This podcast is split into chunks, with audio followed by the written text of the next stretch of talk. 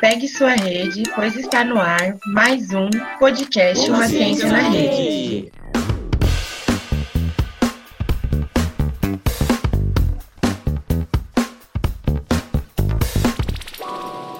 Bom dia, boa tarde, boa noite, galera. Eu sou a Mariana Teles, graduanda em Ciências Sociais na Unesp de Marília.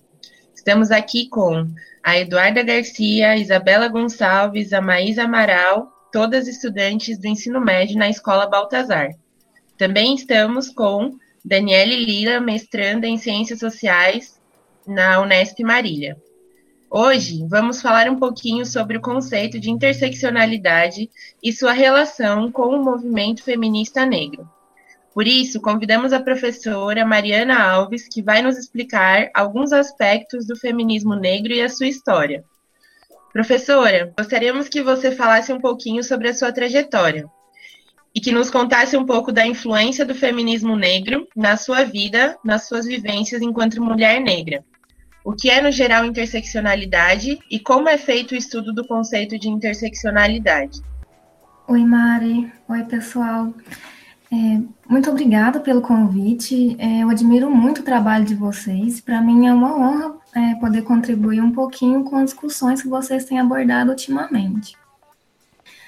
É, bom, em relação à minha trajetória, Mário, eu sou formada em Ciências Sociais pela Universidade Federal de Uberlândia e mestre em Sociologia pelo Sócio da Unesp de Marília. Atualmente eu estou no primeiro semestre do doutorado em Educação também na Unesp e sou professora de Sociologia, atuando na rede estadual de Minas Gerais desde 2019, no ensino médio e, eventualmente, na EJA também. É, bom, sobre a influência do feminismo negro na minha vida e nas minhas vivências enquanto mulher negra, essas vivências a gente, a gente tem que encarar desde muito cedo, né? Desde criança, desde adolescente, a gente encara é, esses, essas vivências, né, enquanto mulher e enquanto negra, mas a consciência crítica em relação aos atravessamentos que que permeia a nossa vida em relação a isso só vem depois, né? Então, muitas vezes, essa consciência, inclusive, vem de forma tardia. E o feminismo negro, ele só entrou na minha vida efetivamente no fim da minha graduação. Então, é, eu me matriculei em uma disciplina optativa, né, que era sobre gênero como uma categoria de análise social, e algumas das referências da disciplina eram de autoria de feministas negras, como a Bell Hooks, a Kimberly Crenshaw. E foi só a partir daí, então, que eu tive meu primeiro contato com a interseccionalidade de uma forma mais sistematizada, né? E aí foi a partir de então também, lá com os meus 23 anos, que eu me reconheci, né, como uma jovem negra, como uma mulher negra efetivamente. E aí eu passei a notar como todas as opressões que permeiam a minha vida também são resultado das intersecções que a raça, a classe e o gênero produzem, né, na realidade social. Então, a partir daí eu busquei me aprofundar em relação aos estudos sobre o pensamento feminista negro, a interseccionalidade, e nunca mais parei, praticamente, né. E aí, nesse momento também de, de descoberta, vamos dizer assim, eu também passei a integrar um coletivo que na época era composto por mulheres negras tanto da universidade quanto da comunidade externa, que chamava Bonecas de Pis.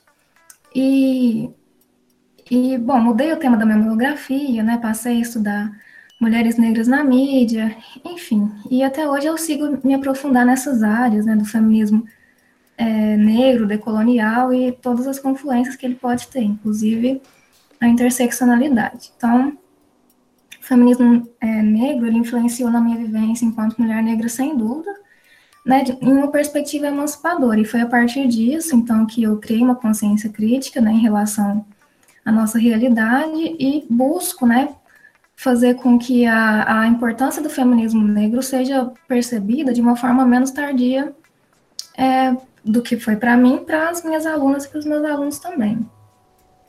Né?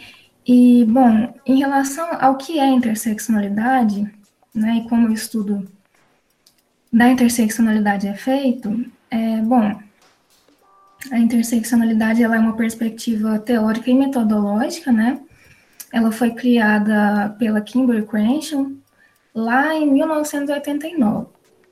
E, bom, a Kimberly Crenshaw, ela é uma jurista, né? Então, a interseccionalidade, a interseccionalidade, ela surge nesse campo jurídico também. E ela tem a finalidade de captar como os marcadores sociais da diferença como a raça, a classe, o gênero, a sexualidade, enfim, como esses marcadores produzem diferenças, mas também estruturam desigualdades, né?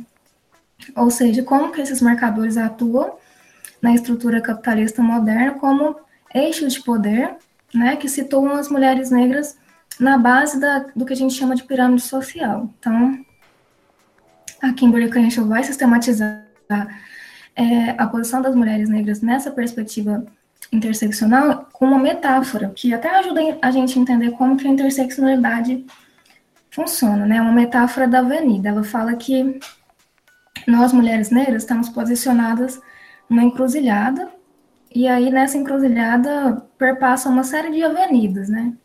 E essas avenidas seriam, por exemplo, esses marcadores sociais, né? No caso, as opressões, como o racismo, o sexismo, a desigualdade econômica, enfim, vários outros. E aí, nessa encruzilhada, todas as avenidas atravessam e atingem as mulheres negras por todos os lados, né? Então, para ela, a, a interseccionalidade, ela, ela tem essa capacidade analítica e política desses fenômenos sociais nessa perspectiva, né?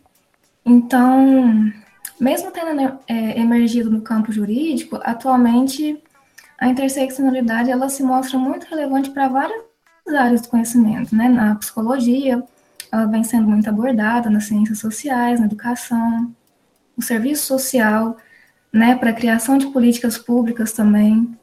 Então, o que eu acho mais importante, assim, mais potente dessa, dessa interseccionalidade é referenciar o, a potência né, política e teórica das feministas negras em, em ter sistematizado esse método, né?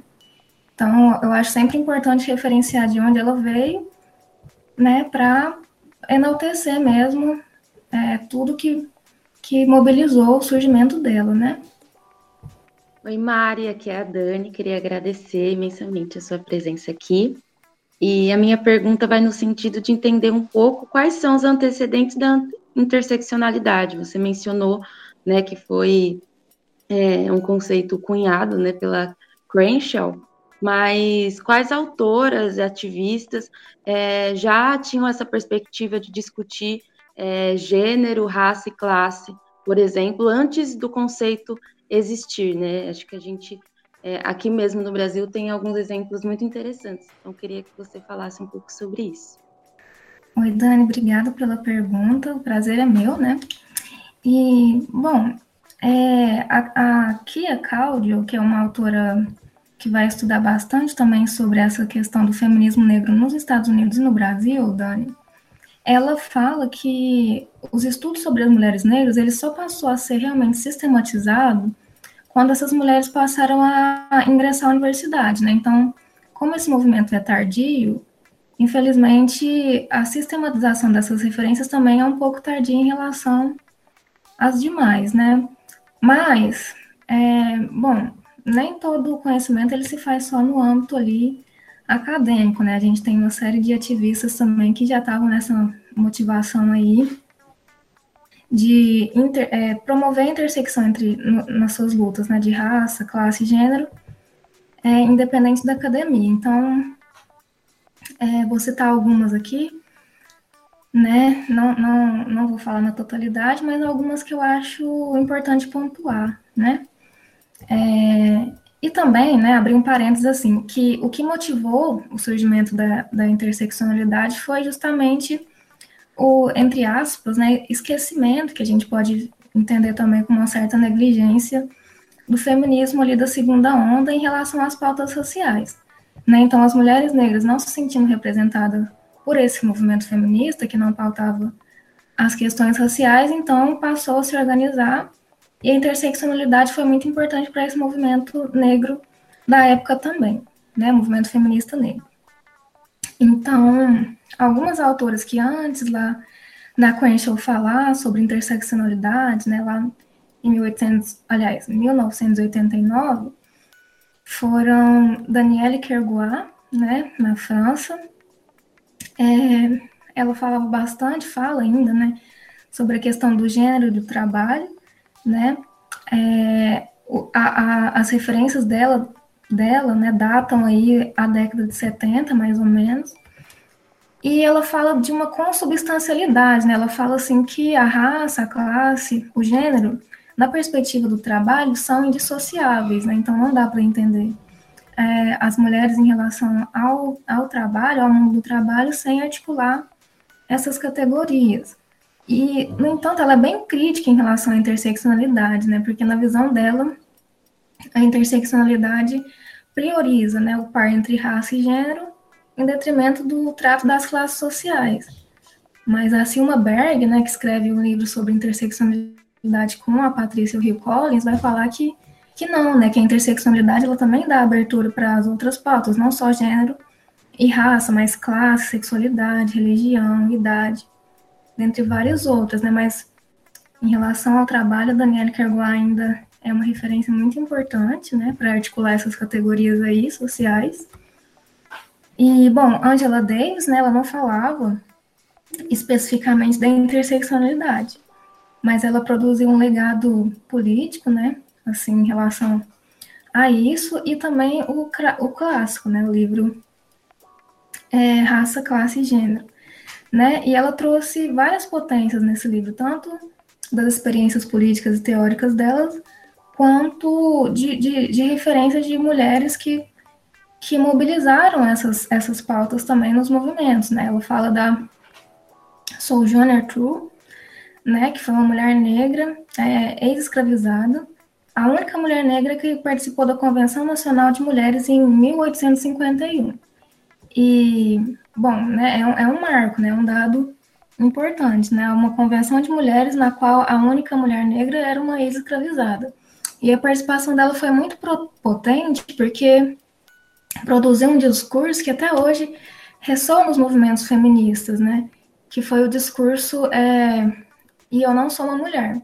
Né, esse discurso ele, ele foi é, proferido pela Sojourner é, diante de uma situação em que os homens que estavam presentes nessa, nessa convenção criticavam as mulheres, né? Porque, é, de acordo com, com o relato da, da Angela Davis, os homens diziam: ah, por que, que as mulheres estão aqui lutando por voto, né? Direito ao voto, elas não sabem nem sequer pular uma poça sozinha ou subir uma carruagem sozinha, então, seminando ali uma série de discursos sexistas, né? E essa o John Arthur foi lá e falou assim: como assim, né? Porque, assim, é, eu nunca precisei de nenhum homem para me ajudar a subir em uma carruagem, né? Nunca precisei de ninguém para me ajudar a pular poças, né? Porque a realidade de uma mulher negra escravizada não é essa realidade de, de, de cuidado, né? Que outras mulheres teriam naquela época, né? É uma realidade totalmente diferente, justamente pela intersecção entre o, o colonialismo e o gênero, né? Então, e ela questionava, né? E eu não sou uma mulher, né? Porque eu nunca precisei de ajuda para esse tipo de situação. Então, por acaso, eu não sou uma mulher? Né? Então, eu acho que, é, que é uma referência muito importante, né? Que não está, assim, sistematizada academicamente, mas que não deixou de fazer ali, né? É, de uma forma pioneira, essa interseccionalidade. E, bom, no Brasil, né, Dani? Como você disse, a gente tem Helena Irata também, Eleia de Safiotti também, que falam sobre a relação de gênero, trabalho e mulher na sociedade de classes, né? Anteriores aí a, a, ao surgimento do conceito, do, do conceito de interseccionalidade. Porque no Brasil esse conceito ele só vai chegar em, em 2000, né, aproximadamente assim, lá nos Estados Unidos era ali na década de final de 80, 90, mas no Brasil só 2000 mesmo. E aí, mas antes disso, a gente tinha uma série de autoras, né? Lélia Gonzalez, Sueli Carneiro. Né? A Lélia Gonzalez é uma referência, assim, que eu acho que deveria ser leitura obrigatória para a gente, né? Uma pensadora social brasileira muito potente, que analisa o mito da democracia racial numa perspectiva interseccional, né? Analisa o racismo numa perspectiva da psicanálise, né? Ela fala que o racismo é como se fosse uma neurose brasileira, né? Então ela vai fazer essa discussão de uma forma assim muito relevante assim para os nossos estudos, né? Mas infelizmente não tem o devido reconhecimento, né? Sueli Carneiro, né, com a proposta de enegrecer o feminismo, é, Neuza Santos, né, com a proposta de é, articular também a questão da, do racismo à saúde mental, né, falar como que o racismo incide na, na realidade social do negro em ascensão social, né, enfim, essas autoras, elas são, assim, muito importantes para a gente fazer essa articulação entre raça e gênero, mas, infelizmente, em função né, do racismo estrutural, a gente não tem um, um acesso ao, às referências dela de uma forma, assim, mais acessível, né? Mas a gente está aí para reverter isso em alguma medida. Oi, Mari. Eu sou a Isabela. E eu achei muito interessante o que você falou, tanto é que eu vou assistir de novo depois de pegar os nomes certinhos para estudar sobre. E eu gostaria de saber qual a importância da interseccionalidade para entendermos a desigualdade presente na nossa sociedade. Oi, Isa, que bom. É... Obrigada pela pergunta também. É, bom, é, primeiro é importante reconhecer que a interseccionalidade ela tem esse potencial de difundir né, a potência intelectual e política das mulheres negras, né, porque ela nasce ali pelas reflexões e pelas ações políticas de mulheres negras, então ela tem esse potencial, ela enaltece esse potencial, né, e ajuda também a romper com, com esse epistemicídio, né, que seria o apagamento dessas referências dos nossos estudos, né. E, enfim, a gente vê que nos currículos da, da, da educação básica, a gente não tem essas referências, infelizmente, de uma forma ampla, nem nos currículos universitários, né? Então, a interseccionalidade é importante para tirar a gente desse campo de marginalidade teórica também, né? E fora isso, ela é fundamental para demarcar mesmo, né? Como que as desigualdades operam, é, porque ela tem essa capacidade, né, de revelar é, a, essas, essas sobreposições né, dessas desigualdades. Porque essas desigualdades elas não operam da mesma forma na realidade social de todos os indivíduos, e elas também produzem efeitos objetivos, né, que a gente consegue perceber, assim, em, em relação aos dados, né, estatísticos e tudo mais, e também efeitos subjetivos, né, que atuam mais, né, na nossa subjetividade, na nossa subjetividade mesmo. Então, por exemplo, a interseccionalidade vai ajudar a gente a entender como que, por exemplo, a comunidade LGBTQIA+, que é composta por pessoas de diversas identidades de gênero, é, diversas sexualidades, diversas é, características étnico-raciais, enfim. Né, como que, que a desigualdade se manifesta na vida é, de pessoas dessas comunidades, que embora estejam numa mesma comunidade, né, têm características diferentes, né, possuem gêneros diferentes, possuem é, raças diferentes, né, então, por exemplo, uma mulher lésbica negra, ela vai sofrer determinadas situações que uma mulher lésbica branca não sofreria justamente pela intersecção do marcador social de raça, né, então, para fazer essa análise, a, a interseccionalidade, ela é muito importante, e, inclusive nesse contexto de pandemia, né, é, ontem eu estava assistindo a CPI da Covid, né, com a participação da Juliana Werneck, do infectologista Pedro Alau, e em, algumas, em alguma medida eles falaram também em uma perspectiva interseccional, porque os dados que eles trouxeram mostram que as maiores vítimas, né, as pessoas mais vulneráveis em relação à Covid-19 são justamente pessoas negras, pessoas pardas, indígenas, de classes sociais desfavorecidas, né? E se a gente for lembrar, a primeira vítima de Covid-19 aqui no Brasil foi justamente uma empregada doméstica, né? Então, é, como que isso também é importante para a gente analisar as políticas públicas, né? É, e como seria importante também ter essa análise para para a vacinação da população, né? Porque a população mais vulnerável é a população que tem é, mais sobreposição desses marcadores sociais, né? Que é o que a interseccionalidade vai revelar para a gente. Então, quando a gente nomeia as desigualdades, né, a gente tem mais condição para combater essas desigualdades, e é justamente isso que a interseccionalidade faz. Oi, pessoal, aqui é a Eduarda. E a partir dessas desigualdades que você pontuou, como principalmente o, racismo e o machismo influenciam nas vidas, nos cotidianos das mulheres negras. Oi, Eduarda, obrigada pela pergunta também. É, bom, como o racismo e a desigualdade de gênero são estruturais, né, é, interseccionalmente são fenômenos que vão influenciar a vida de mulheres negras de várias formas, né? Então é, é até um pouco difícil precisar isso, porque a categoria de mulheres negras não é universal, né? É, as mulheres negras são mulheres negras, mas elas têm diferenças entre si também. Mas, assim, de forma geral, né, a, o racismo, o sexismo influencia a, a, essa realidade de mulheres negras no acesso à educação, por exemplo, né, na ascensão do mercado de trabalho. Na nossa área, por exemplo, é, que é educação, ciências sociais, né? Quantas mulheres negras são nossas principais referências, né? E quantas é, mulheres negras são professoras na universidade? Então, quando a gente olha para isso, né, para esses números, a gente consegue perceber nitidamente essa influência é, da desigualdade de gênero e racial na realidade dessas mulheres, né? E no acesso à saúde pública também, né? Tem vários estudos, inclusive de mulheres negras em relação a isso. Sueli Carneiro, Jurema Werneck falam bastante em relação a isso, né?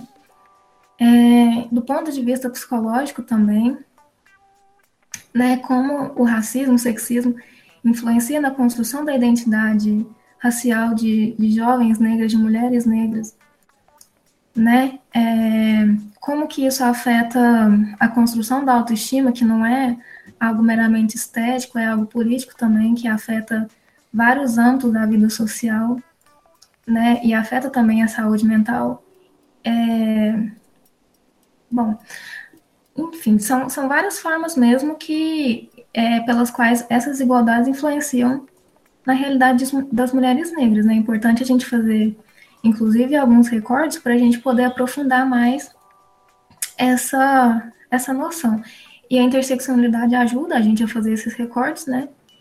E, enfim, esses momentos de reflexão também são muito importantes, né, para que a gente possa é, sair desse lugar de marginalidade, problematizar esse lugar e pensar, né, como a gente pode recuperar a potência das nossas ações e dos nossos discursos para reverter essas desigualdades em alguma medida. Oi, professora, eu sou a Maísa e queria saber qual é a importância atualmente da interseccionalidade na análise de relações de gênero. Oi, Maísa. É, bom, a interseccionalidade eu acho que ela é fundamental, né, para analisar as relações de gênero, porque ela problematiza essa imposição da cisgeneridade, da heterossexualidade, né, e também problematiza o gênero como uma categoria que não é universal. Né? O gênero ele não é, é a, a mesma categoria, não se manifesta da mesma forma na, nas diversas realidades sociais. Então, a interseccionalidade ela vai ajudar a gente a detectar né, os marcadores sociais que estão ali também se interseccionando com o gênero, para ajudar a gente a entender de uma forma mais precisa né, como essa categoria vai operar na realidade social dos diferentes sujeitos, né? Então, é, eu acho que não tem como a gente pensar o gênero sem admitir uma perspectiva interseccional, né? Porque senão a gente tá, teria uma visão muito excludente e superficial dessas relações, né? E é o contrário que a gente tem que fazer quando a gente quer problematizar isso de uma forma crítica, né? A gente tem que ter uma visão ampla e não uma visão reducionista. Então, a interseccionalidade ela vai ajudar a gente a ter essa visão é, mais ampla, mais analítica politicamente. Professora Mari, é, para finalizar nossa conversa, gostaríamos que você nos indicasse documentários, textos, podcasts e outras autoras negras brasileiras que falassem mais sobre o tema. Bom, eu separei aqui alguns é, algumas referências que eu acho bem legal, bem importantes para a gente entender melhor né, a interseccionalidade. Eu acho que Lélia Gonzalez, né, tem um livro dela, de uma editora independente, inclusive, que chama Primavera para as Rosas Negras. É, tem praticamente todos os escritos da Lélia Gonzalez nesse livro, né, e, a, e ela ajuda bastante a gente entender a perspectiva política, a construção social e cultural do Brasil, né, o racismo, o sexismo, enfim, é uma leitura assim é, essencial mesmo para a gente buscar entender essa questão da interseccionalidade, né, é, pelas nossas referências mesmo, né, por autoras brasileiras, é, como Lélia Gonzalez. Sueli Carneiro também, muito importante a gente fazer a leitura. É, a Carla Cotirena, ela tem um livro que chama Interseccionalidade, e ele, ele reúne né, uma série de, de referências, né, tanto de autoras que mobilizaram o conceito né, no contexto norte-americano, quanto de autoras brasileiras também. Ela vai apresentar a, algumas diferenças, inclusive, né, da, interseccion, da interseccionalidade para essas várias autores. Então, é um livro que vale a pena ler também, para a gente entender. Né? E, bom, tem também o, o, o texto né, da Bell Hooks, é, Mulheres Negras Moldando a Teoria Feminista, que ela vai é, explicar brilhantemente assim o que que motivou né, a, que as mulheres negras se organizassem né, no movimento feminista de mulheres negras, é, que, porque elas não eram representadas pelo movimento feminista que tinha até então.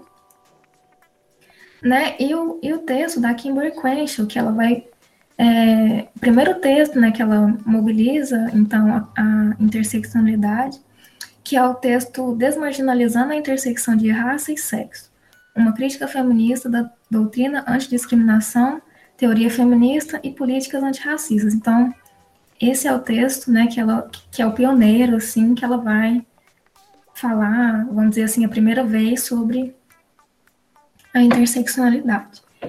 E, e tem um, um, vídeo também, né, da, da Kimberly Crenshaw falando sobre a urgência da interseccionalidade. É uma conferência do TED Talks, tem uns 20 minutinhos, está disponível no YouTube. E, e algumas entrevistas também com a Lélia Gonzalez e a Teresa dos Santos, que também é, foi uma autora muito importante para problematizar o sexismo e o racismo no Brasil que estão disponível, é, disponíveis no canal do YouTube do Cultine. Então é só entrar no canal e, e fazer uma busca pelos autores que, que vocês conseguem acessar facilmente o conteúdo. E no geral é isso, Mari. Nossa, Mari, foi muito bom ter você aqui com a gente. É, esse assunto ele é muito importante para a gente entender a sociedade e a vivência das mulheres negras, né? Muito obrigada pela sua participação mesmo. É, a gente agradece também quem ficou até aqui e toda a equipe que participou na construção desse podcast. Mari, você gostaria de falar mais alguma coisa antes da gente finalizar? Eu que agradeço, Mari, agradeço a todos vocês pelo convite. É, parabenizo mais uma vez pela iniciativa de mobilizar e se organizar para fazer esse, esse podcast valer, né? Parabéns mesmo. E, bom, só reforçar mesmo a importância né, da, da interseccionalidade para, os nossos estudos, né, para as nossas análises sociais, políticas. E eu fico à disposição, se vocês não conseguirem achar os textos, né, enfim, fico à disposição e envio também o conteúdo para vocês pelas, pelas outras redes, se for preciso. No mais, só agradecer mesmo e, e tchau, gente. Um beijo. Tchau, tchau. Tchau, tchau, galera. Tchau, galerinha. Tchau. Tchau, pessoal.